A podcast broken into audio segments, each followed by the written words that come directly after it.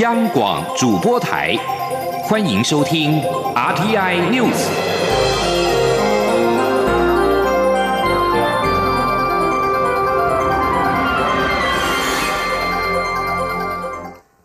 各位好，我是主播王玉伟，欢迎收听这节央广主播台提供给您的 RTI News。今天是二零一九年五月二十八号，新闻首先带您关注。北美事务协调委员会将正式更名为台湾美国事务委员会。总统府与外交部都强调，台美关系更加紧密。外界关注我驻美机构是否也有更改名称的可能性。外交部在二十七号表示，会与美方保持密切沟通，凡是能够做成的议题，就会放入代办事项。另外，有关于更名的揭牌仪式等行政流程定案之后，会适时对外说明。前天记者王兆坤的采访报道：北美事务协调委员会更名为台湾美国事务委员会。外交部表示，这是为了明确反映我国处理对美事务代表机构的工作内涵。新名称也有与美充分沟通并取得共识。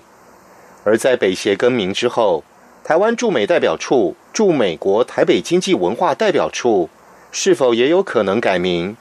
外交部则指出，会与美方保持密切沟通。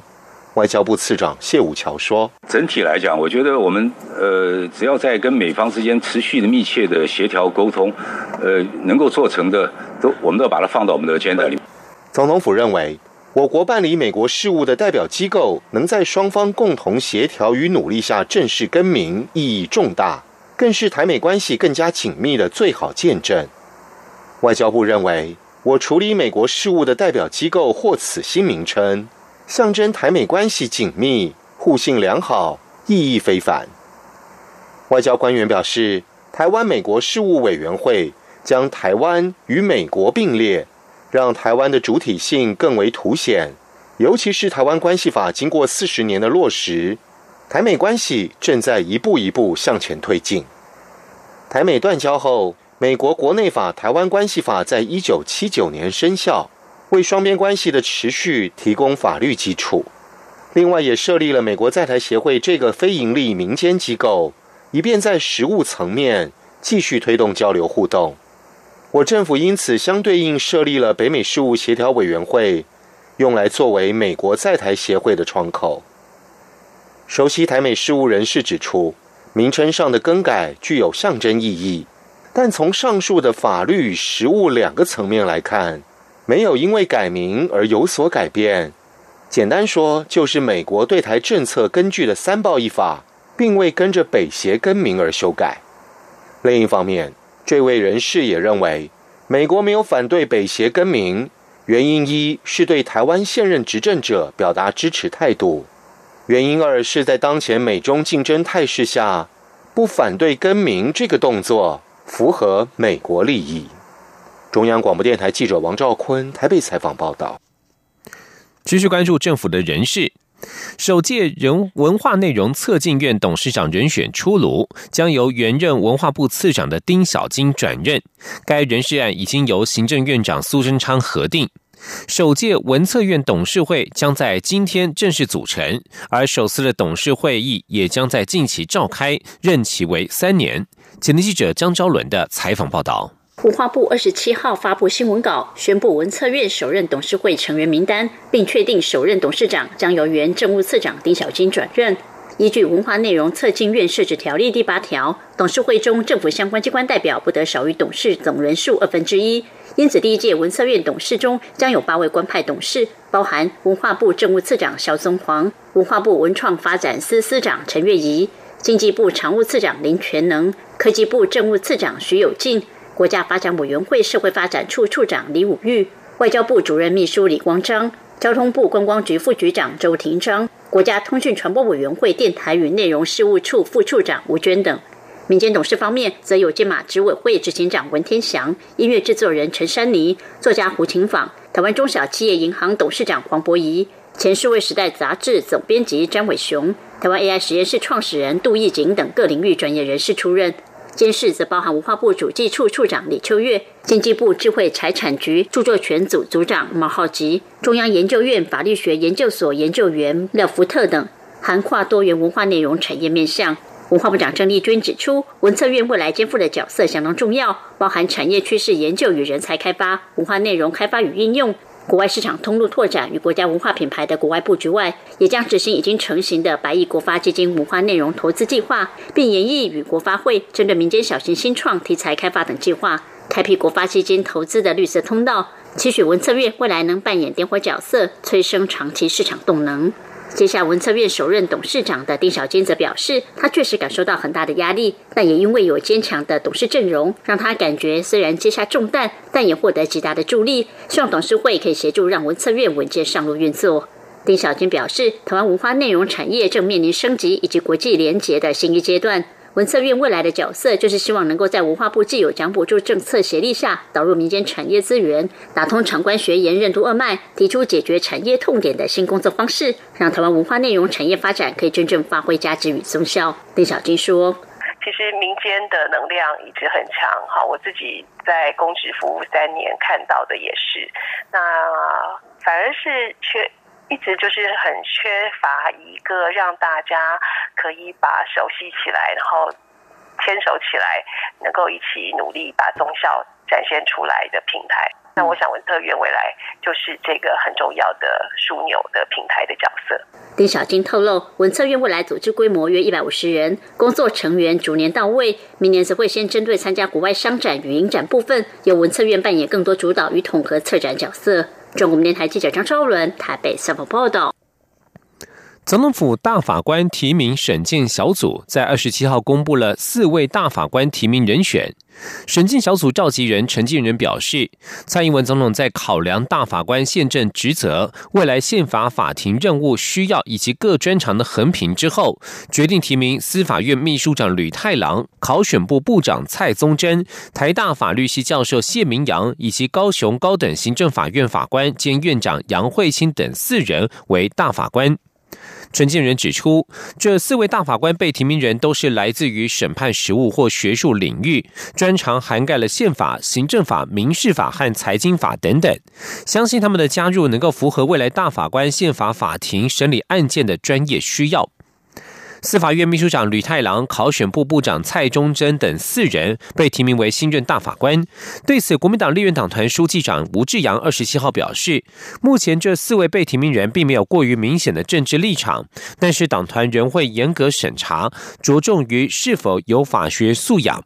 民进党团干事长管碧林则是认为，蔡宗珍对人权保障有贡献，吕太郎则是具备丰富的专业与经验，对国家司法制度历史有深度掌握，都是适任的人选。前天记者刘玉秋的采访报道。副总统陈建仁二十七号宣布四名大法官提名人选，包括台大法律系教授谢明阳、司法院秘书长吕太郎、高雄高等行政法院法官兼院长杨惠清与考选部部长蔡宗贞。对此，国民党立院党团书记长吴志阳受访时表示，目前这四位被提名人初步看来并无过于明显的政治立场。吕太郎与蔡宗贞因常到立法院备询，较为熟悉。吕太郎不太有问题。但对杨慧清与谢明阳也会再进一步了解。未来党团会严格审查被提名人过去的著作、自述等，再评断是否为适任的大法官。这个秘书长他是属于这个是法的行政，然后还有这个，不过有些我们不真的不是很熟啦。高雄高雄的行政法院的是哪一方面的专业，就很难去判断。但是你的色彩就是你还是要有一点学术的。跟司法的一个格调。民进党立院党团干事长管碧玲受访时则说，蔡宗贞是人权保障的公法学者，长期对人权保障有贡献，也有强烈的使命感。而吕太郎具备专业与丰富的经验，都是非常适任的人选。其他两位被提名人则还要再做了解。那个专业很没有问题啊，面专业都是专业很强，然后经验很丰富，然后对于国家的司法法的历史，呃，也都有很深入的掌握。经验的部分。他是是人的。时代力量党团总召徐永明则肯定这一次被提名人是两男两女，性别平均，但实力也会秉持过去的原则，严审大法官被提名人，也会事先发出问卷，询问四位被提名人对陪审制、参审制等司法改革的立场与价值，再作为未来投票的依据。中央广播电台记者刘秋采访报道。关注财经焦点。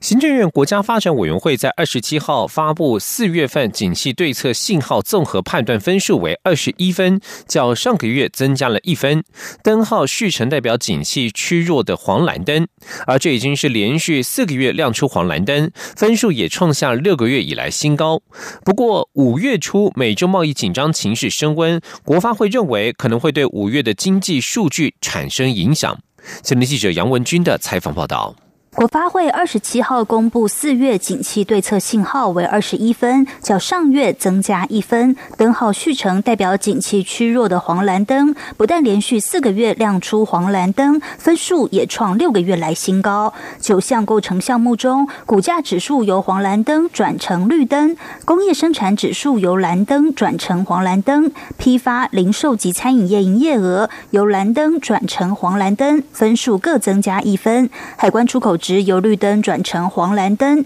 机械及电机设备进口值由红灯转成黄红灯，分数各减少一分，其余四项灯号不变。国发会指出，景气领先指标已连续四个月上升，累计增幅约百分之二点六六，增速渐快，但同时指标仍持续下跌，累计跌幅百分之五点五三。整体而言，景气表现稳定。不过，五月初美国总统川普对中国加征关税。让贸易紧张情势升温，可能会对五月经济数据产生影响，需密切关注后续变化。国发会经济发展处处长吴明慧说：“我们的指标里面哈，其实是有一些是属于调查面、信息面的指标嘛，像营业气候测验点，所以我觉得这个其实可能也会冲击到像这条数列。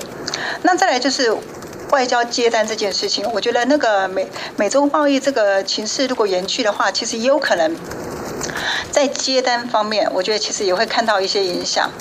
因为我们其实比较新的四月的这个数字的出口，其实表现已经不太理想哈，好像是负三点多的一个成长，所以我觉得后后续我们在外贸在外需的拓展上，事实上是面临着非常大的一个挑战。国发会强调，半导体设备进口值连续四个月呈双位数成长，首座离岸风场五月已开工，建筑物开工楼地板面积也持续增加，加上台商回台投资核准累积的投资金额已经超过新台币三千一百亿元，以及全球科技大厂陆续加码投资台湾，均将带动民间投资。另外，政府执行公共建设进度符合预期，将持续加强管控，加速执行，以。进一步提升国内投资动能。尽管国际局势动荡，但台湾仍可靠内需支撑。中央广播电台记者杨文君台北采访报道。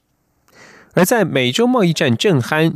中国共产党呼吁民众准备好过艰苦的日子之际，正在日本进行国事访问的美国总统川普，二十七号在东京对记者表示，美国目前还不准备跟中国达成贸易协议。川普在东京与日本首相安倍晋三举行联合记者会时表示，他认为北京当局大概希望按照原先谈成的结果达成协议，但是后来又试图推倒重来。他们想要达成一个交易，但是美国现在不准备达成交易。川普接着说，美国对于来自中国商品加征的关税可以很容易就大幅度提升。另外一方面，美国总统川普前往东京会见日本天皇德仁，但是川普似乎才是扮演君主的角色。在二十七会的记者记者会上面，他针对北韩试射短程飞弹的问题，川普认为并不足虑，轻描淡写的带过，还说金正恩是十分聪明的人。此言一出，可能再度使他遭到批判，但他似乎并不在乎。而在伊朗问题方面，川普招致更多的批评。在抵达东京之前，美国已经宣布将增兵一千五百人前往中东。但是，川普二十七号表示，他可以和伊朗政府和平共处。长久以来，推翻伊朗政府一直是华府强硬派人士的梦想。焦点转到欧洲，随着欧洲议会选举结果尘埃落定，欧盟高阶人士角力在二十七号逐步展开。各国领导人面对的是传统主流政党的选票持续遭到疑欧派与绿党等势力吸纳的政治新局面。人事角力战场包括了欧洲理事会与欧盟执委会主席、欧洲议会议长、欧盟外交与高安全政策高级代表以及欧洲央行总裁等职位。法国总统马克宏已经率先开枪为己方争取筹码，宣布将在峰会登场前与其他欧盟国家领导人分别举行一对一的会商。而德国总理梅克尔已经表示将支持中间偏右的欧洲人民党以及其主席韦伯。不过，马克宏并不支持韦伯，认为他缺乏领袖魅力。还有其他欧洲国家领导人也抱持类似的质疑。巴黎欧洲智库研究员麦雅尔指出，目前欧洲议会当中没有政治团体强势到足以让己方人马强行登上欧盟执委会主席的宝座。这里是中央广播电台。是阳光，像台湾之光穿透世界之窗；是阳光，像神鹰翅膀环绕地球飞翔。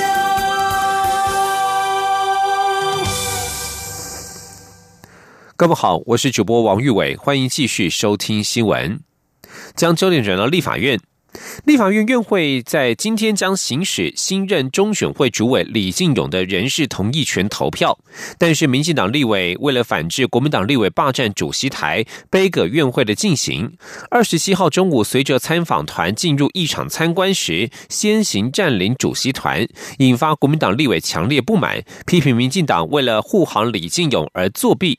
最后，在立法院长苏家全的要求之下，民进党立委清空议场，朝野冲突警报暂时解除，将在今天的院会再战。前天记者刘玉秋的采访报道。立法院院会二十八号将行使中选会主委被提名人李进勇的人事同意权投票。由于国民党团在审查时不断质疑李进勇的政治立场，更批评民进党想利用李进勇来操盘选举，国民党团扬言祭出焦土策略，背个李进勇的人事案到底。为反制国民党团可能于二十八号一早霸占主席台、杯葛议事的进行，民进党立委二十七号中午反制国民党的突袭策略，随着参访团进入议场参观时，顺势占领主席台，确保二十八号的议事得以进行。民进党的突袭行动引发国民党立委强烈不满，批评民进党身为泱泱执政党，却用如此卑劣傲步护航李进勇，谴责民进党是民主作弊党。国民党团总召。江启臣甚至质疑立法院长苏家全也配合民进党，让民进党占领主席台。那为什么选在明天要来进行人事同意权？因为今天下午有一个万安演习，来掩护他们霸占主席台，来掩护他们通过李进勇的人事同意权，这个就是李进。民进党团书记长郑运鹏则随即举行记者会，强调民进党立委先行占领主席台，是为避免二十八号的议事肢体冲突。于是，在来古影去古宗的方式下，花了人力预先把主席台维持下来，好让二十八号的议事比较能顺利进行。但民进党也已经配合苏家全的要求，进空了。本来我们就希望说，从今天开始，然后到明天早上，那把那个议场的主席台。然后可以维持住，这样明天的会议院长比较容易顺利进行。但是苏家田院长有要求说，议场里面要清空，我们刚刚就配合了苏家田院长的要求。虽然民进党已经先清空战场，朝野冲突警报暂时解除，但二十八号势必上演激烈的朝野攻防。李进勇的人事同意全案能否顺利进行投票，恐充满变数。中央广播电台记者刘秋采访报道。继续关注初选议题，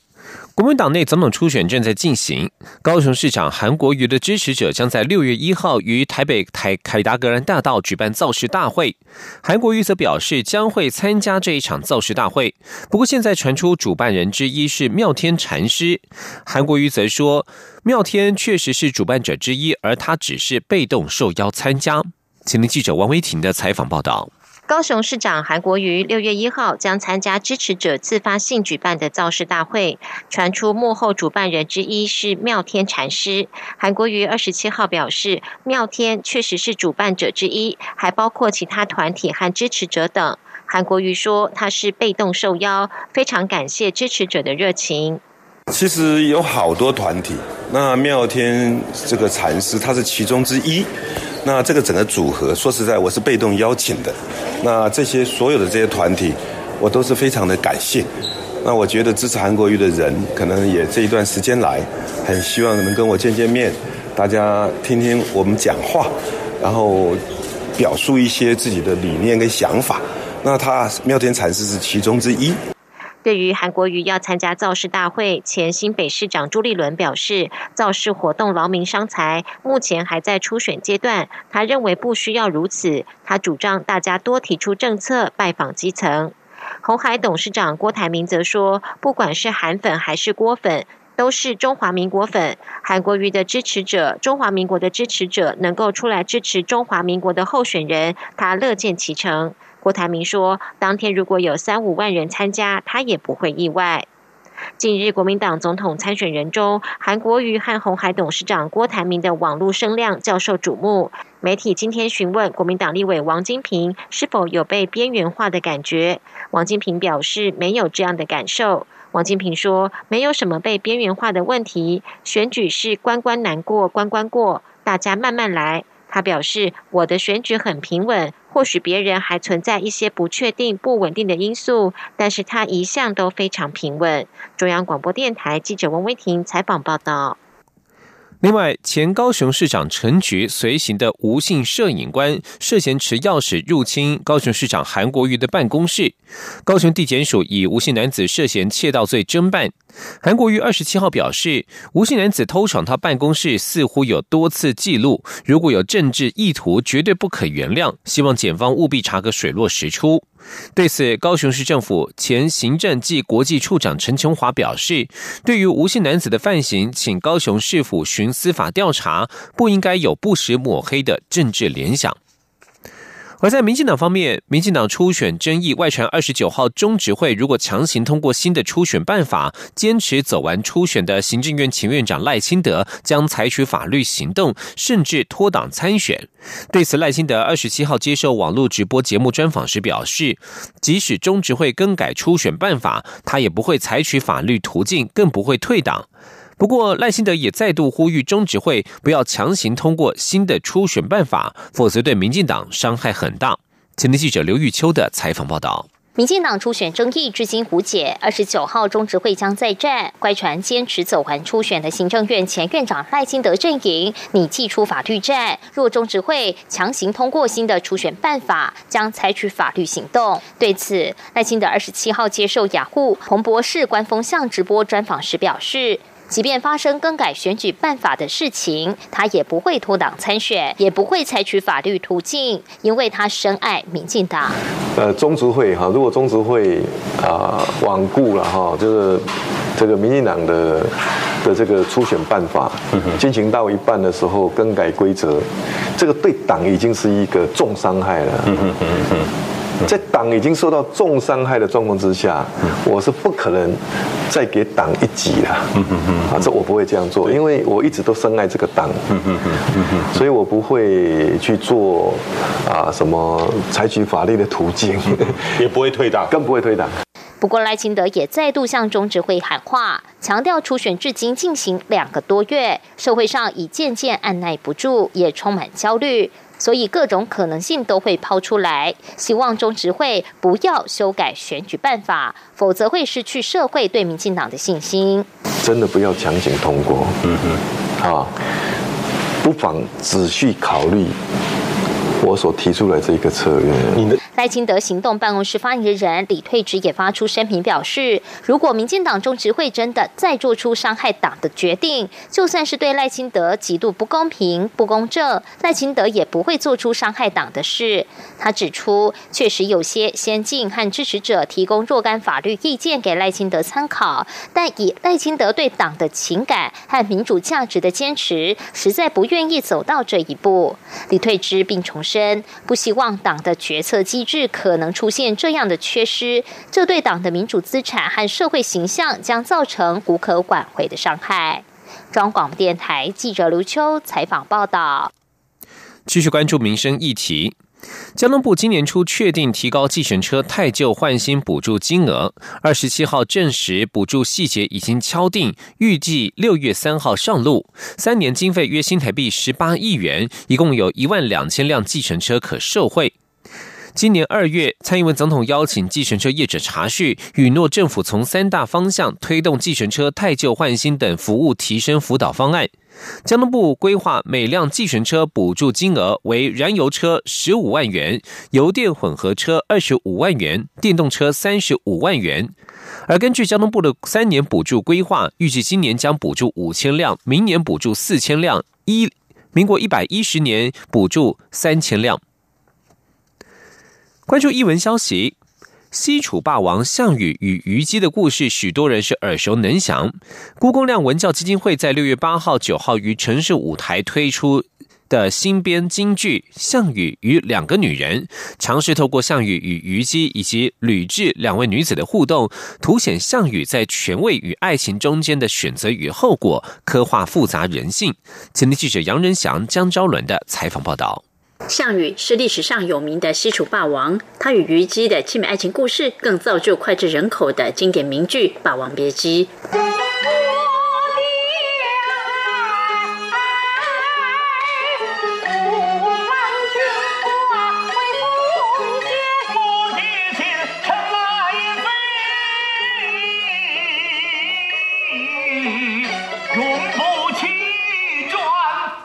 不过，历史并非单纯正反两面。由台北新剧团团长李宝春编导主演，钟耀光担任编曲的大型新编京剧《项羽和两个女人》，就在虞姬之外加入另外一名女子吕雉，也就是后来的刘邦之妻，大名鼎鼎的吕后。借由两位女子与项羽的爱情故事，诠释项羽的内心世界与矛盾。李宝春说。呃，通过跟虞姬啊、跟吕雉的交流，呃，其实项羽也有很多的呃矛盾的呃这个一些思路，所以在这个戏当中呢，嗯，比较丰富了一些人物的表现。